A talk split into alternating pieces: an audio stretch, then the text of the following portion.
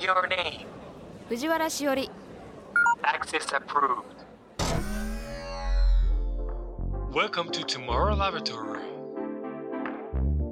J-WAVE J-WAVE LOGISTEED トモラボ J-WEB ロジスティードトゥモローラボラトリー略してトモラボ明るい明日のヒントを研究するラボのチーフ藤原しおりですトモラボは毎回テーマを決めて社会問題をできるだけ噛み砕いて研究していく番組です。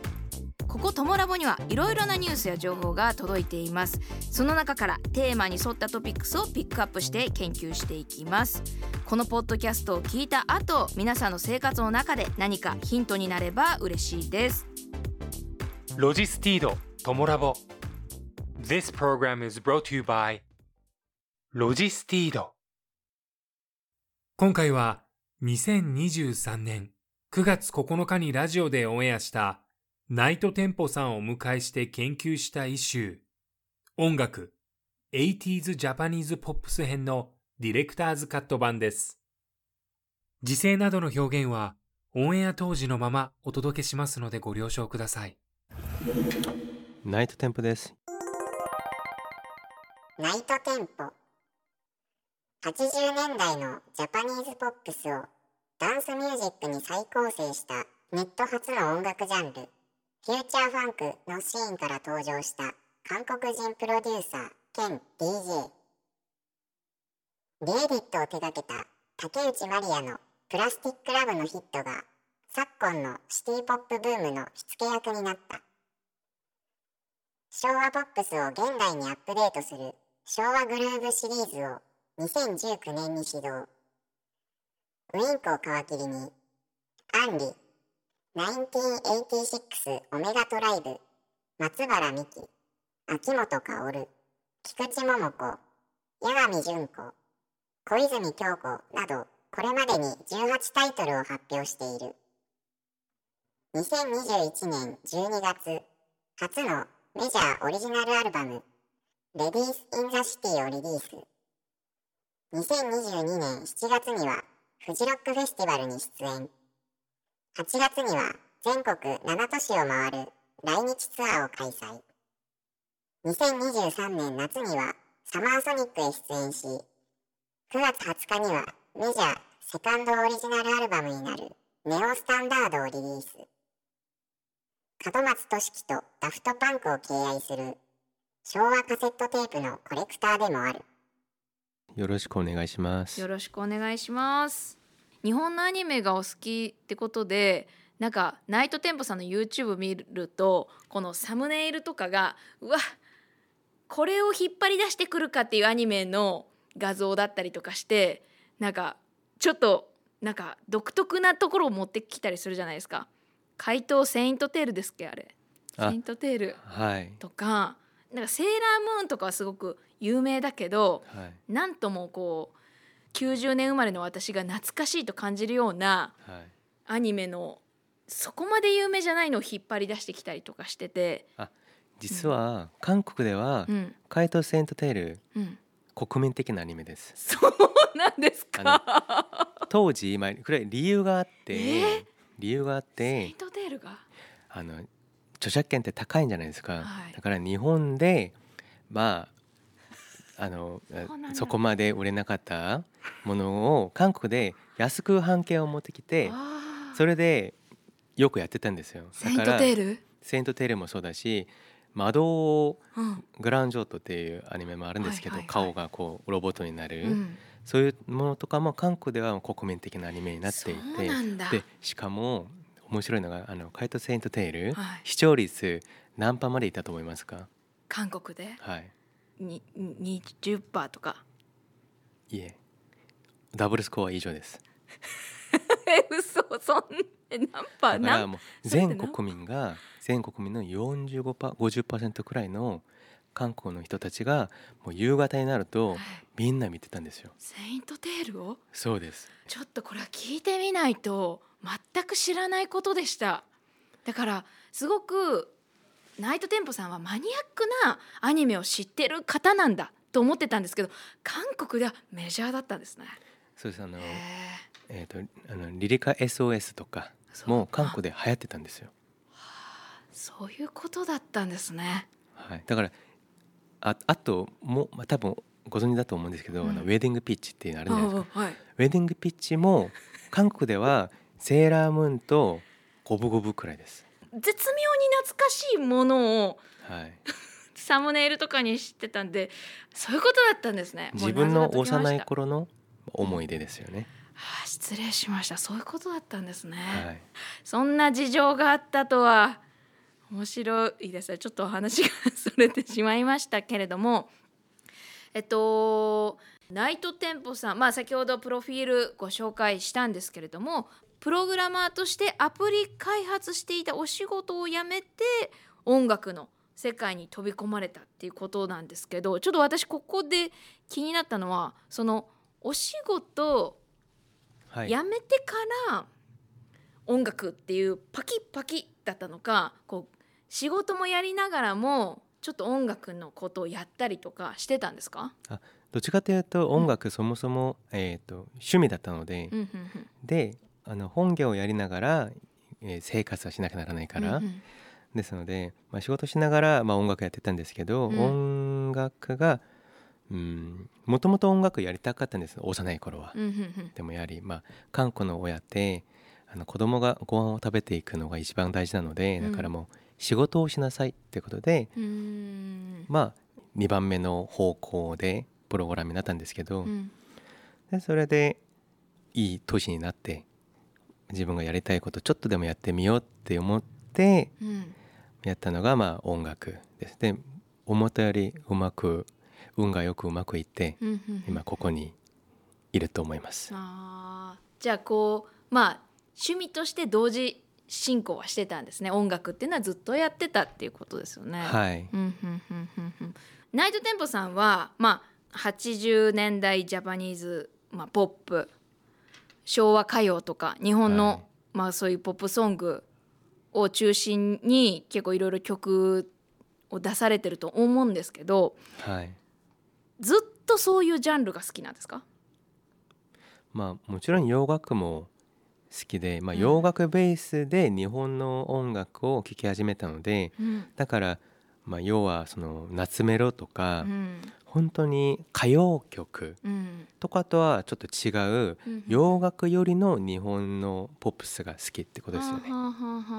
だからいわゆるまあ今はまあシティポップとか、まあ、うん当時まあニューミュージックみたいな。そういうものとかあとこう80年代後半とか90年代行くと例えばユーロビートとか、まあ、うんイタロディスコっていうんですけど、そのあたりのものとかはよく日本でもうすでにもう仕入れされていて、うん。結構もう最先端の音楽をアジアで多分一番早めにやってたと思いますのでうん。それを少しずれた、えーとちょっと遅いリアルタイムでうん。韓国で流れてきたので、うん。で自分の幼い頃は例えば、えーとモーダントーキングをもっとあのもっと幼い頃はモーダントーキングを聞いてうん。その馴染みで日本のそういう中山美穂さんの音楽とか、うん。あの荻野目美代子さんとかまあいろいろまあ聞いてたっていうのはあります。ナイトテンポさんにとっては自分が通ってきた夏メロ幼い頃の音楽だったんですかね。だから、ね、近い国だからこそ、うん。この経済とかいろいろまあ関連が多いからだからうん。日本が、まあ、当時はもっと早かったから、うん。で例えば日本で流行って56年後くらいに韓国に入ったんです例えばまあ髪型も本当に獅子みたいな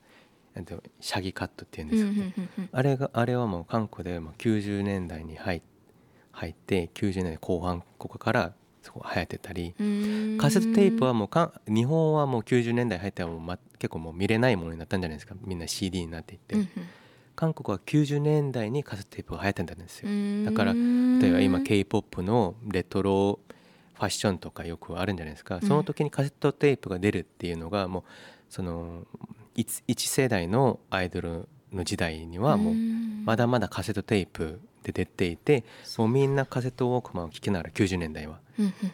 だからみんなもうソニーソニーさんのウォークマンとかそういうふうにいろいろまあ日本から後から入ってきたです。なるほど。ちゃんとなんかこうお話を聞けばナイトテンプさんがなぜこの今この音楽が好きで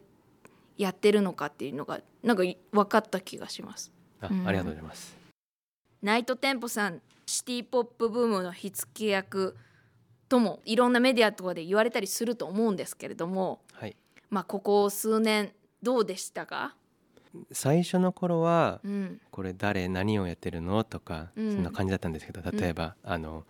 ね韓国人っていうのもあるから、うん。なんで日本で韓国人がうん。こういうものをやってるのみたいな感じで、例えば他人のふんどしでご飯を食べるなとかよくあったんですけど、うん。今は結構もうポピュラーに、まあ、ポピュラーっていうかもう一般的になってうん。もう普通に受け入れられたりうん。とか、まあまああるんですけどうん。やはりどんどんどんどん自分の活動とかいろいろ知られるほどその例えば、まあ、日本の良くも悪くも自分たちのものをこう守ろうとしている方たちが結構声が大きい方たちがいるんですよね。そういう方たちがもういろいろあったりはするけどまあ僕はそこまでまあ気にしてはないんですけど、うんうんうん。でもまあ自分の役割自体はここの辺りまでなのかなって思っててで僕はちょっと自分がやりたいものっていうのが、うん。そもそもあの昭和歌謡のリミックスだけではなかったので、うんまあ、リミックスプロジェクトをやりながらいろんな方ともう当時のアイドルの方とかあの歌手さんの方とかうんもうつながりがもうつながったのでだから僕はこれからもっとその方たちと新しいものを作っていきたいとちょっと次のステップに行こうとしてます。なるほどいろんな段階があったんだろうなっていうのをすごく感じます。小さいことにそこまでまあ気にしないようにしようってうん元カノみたいな感じで。うん、そうそう。はい。もう本当ナイトテンポさんが楽しんでることが一番だと思うので、はい、ぜひぜひあ楽しんでください。楽しいことあありがとうございます。あのおお忙しかったと思うんですけどここ数年。その中でこう制作する時間っていうのはちゃんとなこう自分がこう活躍していくというか活動していくバランスと自分がこう作っていくバランスっていうものがなかなかうまく取れなくなったりしますか？それとも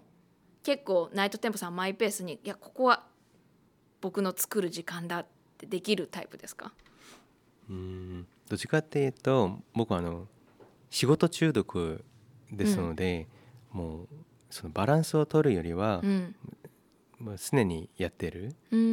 ことで、音楽作りとかも、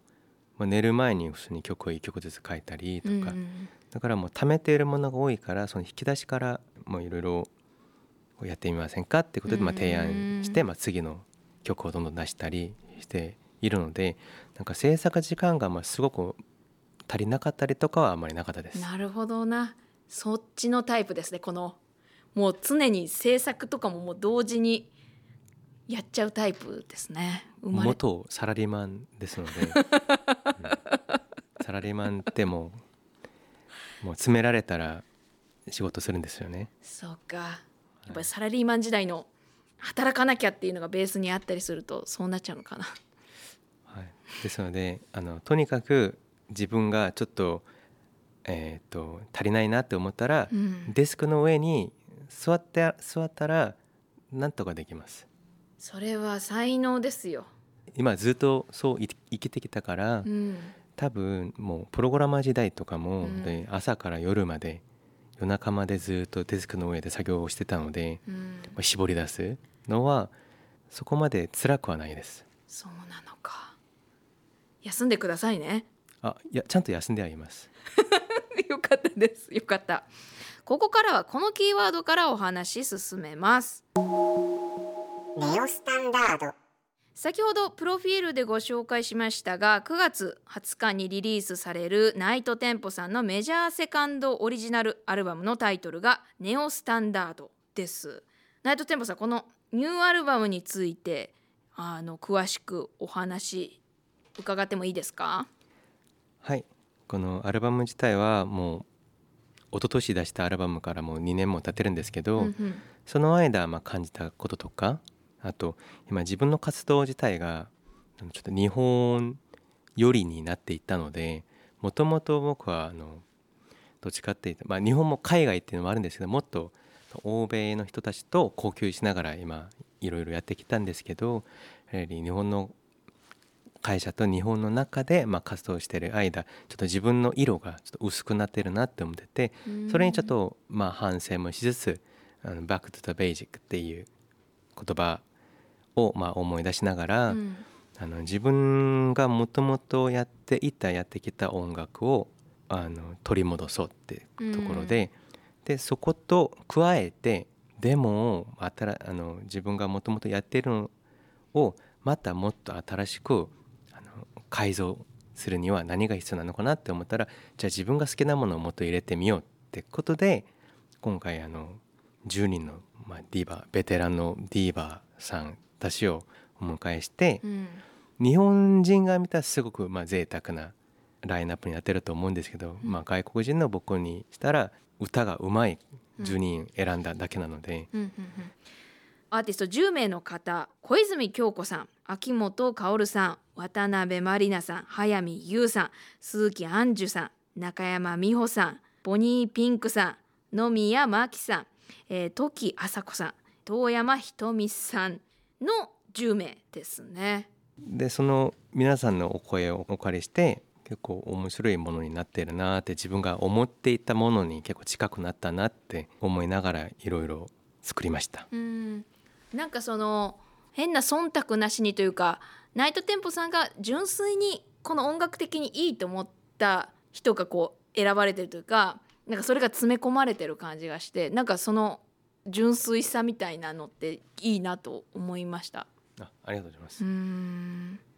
てかナイトテンポさんの中で曲を作る時にこの社会の今の現状とかって結構考えたりします、考えたりします。やはりまあトレンドっていうのもあったり、うん。あと今やりすぎてるのは何だろうって思ったり、うん。なんであれは終わっているんだろうって思ったり、うん。だからいろんなことをまあ考えてみたと、まあ、実はずっとその世界の経済とかもいろいろ気にしてたりとか、うん。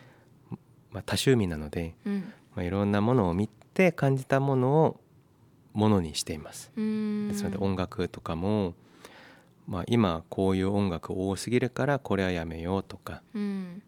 と今これはちょっと最近サボっていたなっていうものをまた作ってみたりうん。とかをやっています。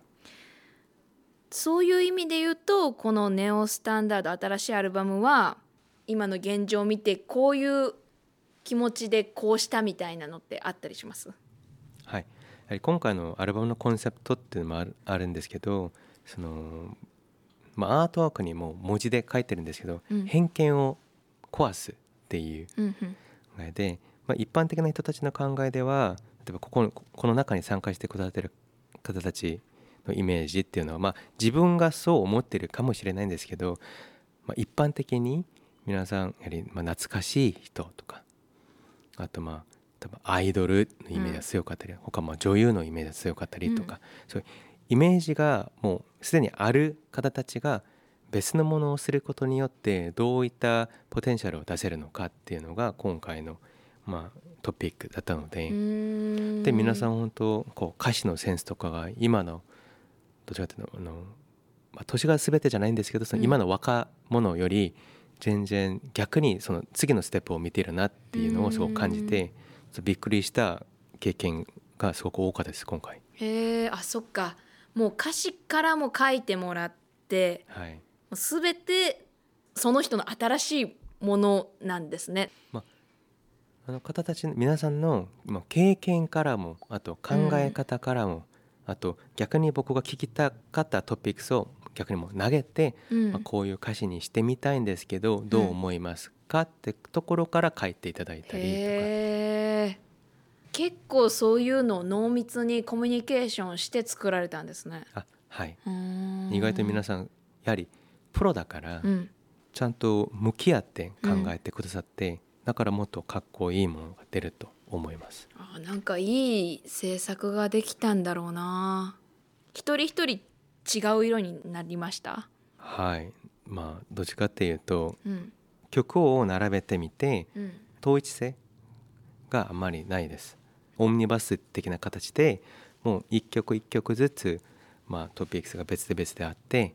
例えばちょっと懐かしい音とかもあったり最先端の音もあったりとか。で自分が作りたかったサウンドをまあ10曲作ったってことです。なるほどなるほど。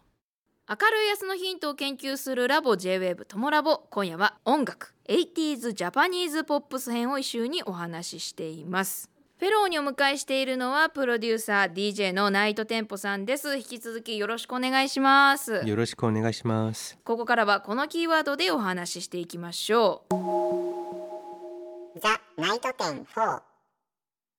ラジオ局 J-WAVE とナイトテンポがタッグを組み野宮真紀早見優松本伊代渡辺満里奈をゲストに昭和を象徴する音楽番組を一夜限りで再現今年100周年を迎える日比谷野外音楽堂でスペシャルイベント祝日比谷野音100周年。J-WAVE& ナイトテンポプレゼント。ザ・ナイトテン4を2023年11月4日に開催。このザ・ナイトテン4についてどんなイベントですか？こちら。まあ、架空の、まあ、歌謡ショーとして、まあ、構成されていて、まあ、4人のすごい、えーディーバーさん歌手さんをお迎えして開催される歌謡イベントです。で皆さんが当時歌ってた曲と、はい。あと自分がこの曲ぜひ皆さんにあの知らせたいっていう曲を、まあ、自分でピックアップしてわがままで歌ってもらうってういう内容になっていて、はい。でこの、まあ、歌謡ショー「まあ、ザ・ナイト10-4」の、まあ、ホストは僕とあと亀田誠二さんが MC としてそこで皆さんを紹介します。亀田さんはもう何回もお会いされました？はい、うん。えー、と以前あのラジオで出演した後そこ仲良くしていただいて、うん。本当にイメージ的には亀田誠二って言ったらもうあのすごくあの音楽制作者としてまあい有名な方だからちょっと怖いかもと思ったんですけど、うん。逆にスタジオでお会いした時に、うん。あれ全然違うって思って、うん。すごく印象に残っていた方でだから結構まめにこう連絡してこういろいろ仲良くしていただいていろいろ学んでいます。人柄とか。でここでナイトテンポさんと共にホストを務める音楽プロデューサーの亀田誠二さんからメッセージが届いてます。どうぞ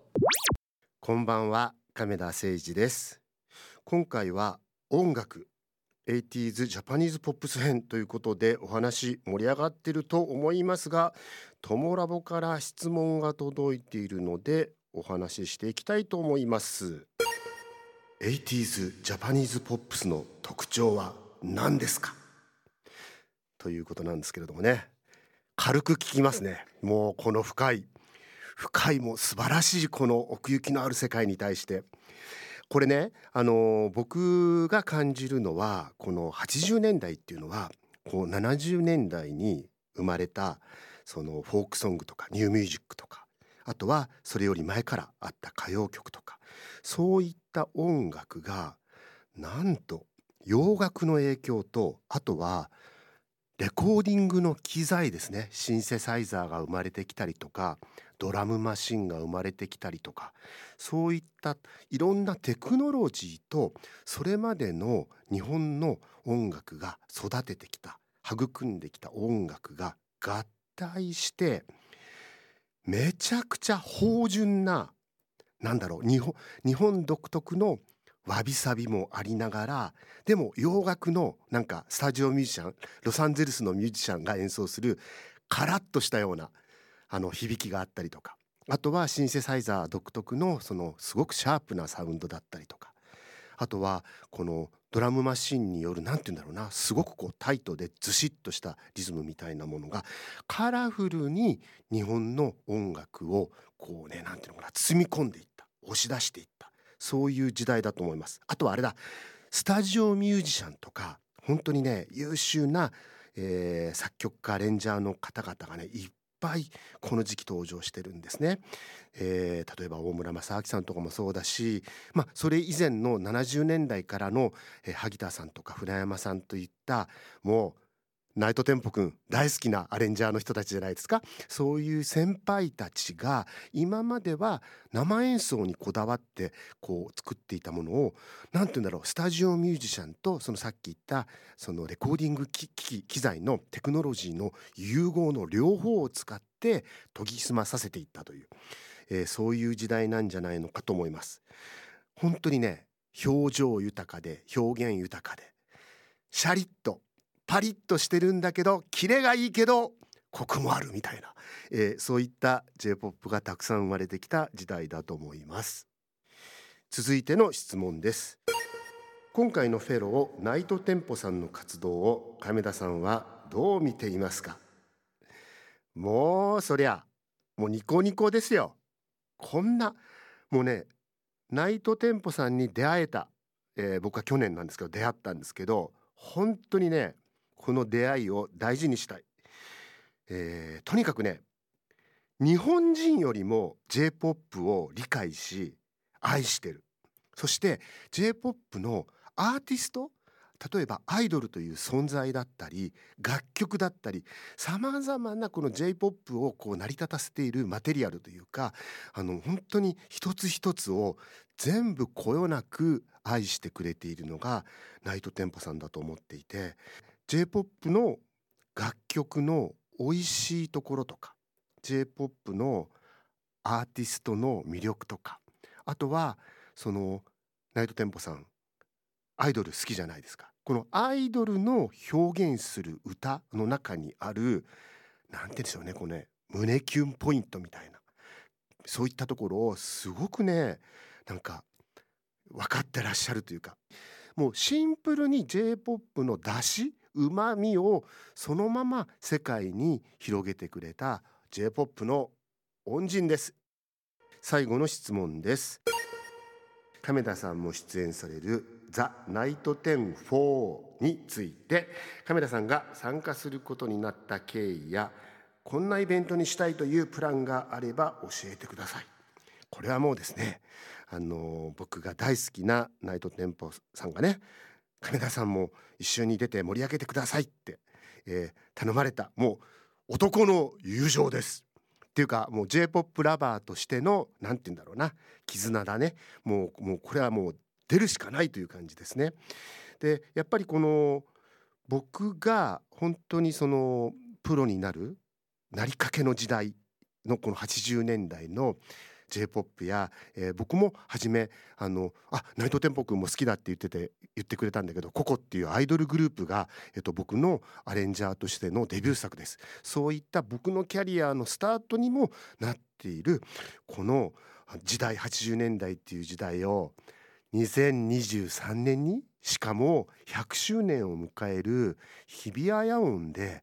こうたくさんの人に届けられるなんて本当に素敵だなというふうにもう今から、えーワクワクしています。あちなみにですねあの渡辺満里奈さん。僕マリーナちゃんって呼んでるんですけど実はマリナさんがソロツアーをやった時の僕はベースを弾いていました。今からもう目が遠くなってしまうような30年以上も前のお話です。それでは11月4日日比谷野外大音楽堂でお会いしましょう。亀田誠二でした。この今年100周年の日比谷野外音楽堂なんですけどナイトテンポさん行ったことありますか？この会場は。あ一度だけまあ知り合いの方の卒業ライブで、うんうんあの日比谷野音でやっていてうん。うん一回だけ見行ったことがあります。どうですか？このやる側として見た時になんかあここってやったらどうなるんだろうとかこのイベントする時自分どうしていこうとか考えたりしました？実はまだあの肌に感じれなくてうんまだ見えないんですけど、うん。うんでもいつもの通りなんとかなるんじゃないかなって思ってます。あでもお客として行ってみたーら、うん。あの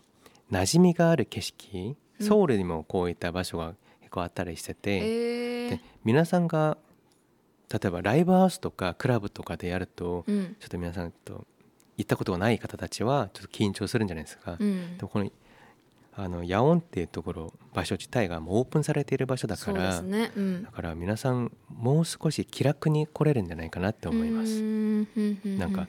こうやらなくてもまあいけるっていううん。思うんですよね。そういう意味でいつもやってる会場とはまた違うかなっていうところですかね。うんうんうんうん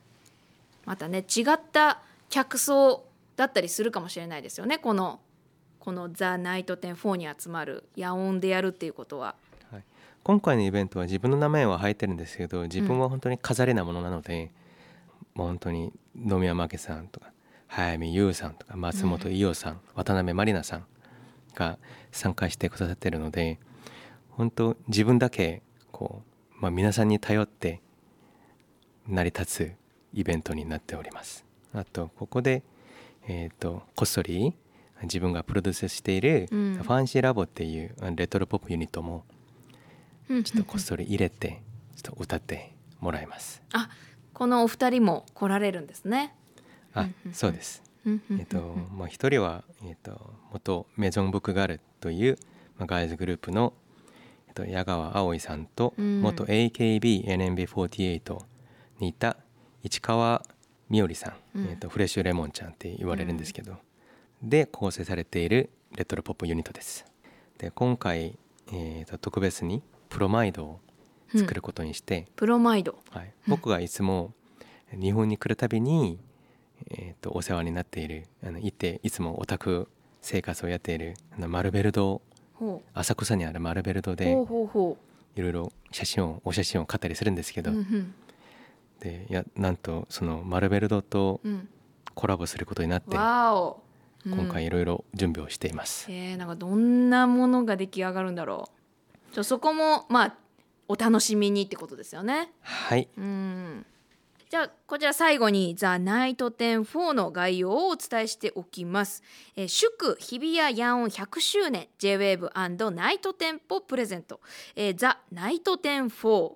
第1部はナイトテンポさんと亀田誠二さんが MC 野宮真紀さん早見優さん松本伊代さん渡辺満里奈さんがパフォーマンスを見せてくれます。第2部はナイトテンポさんによる DJ セットやナイトテンポさんがプロデュースするレトロポップユニットファンシーラボのパフォーマンスを予定しています。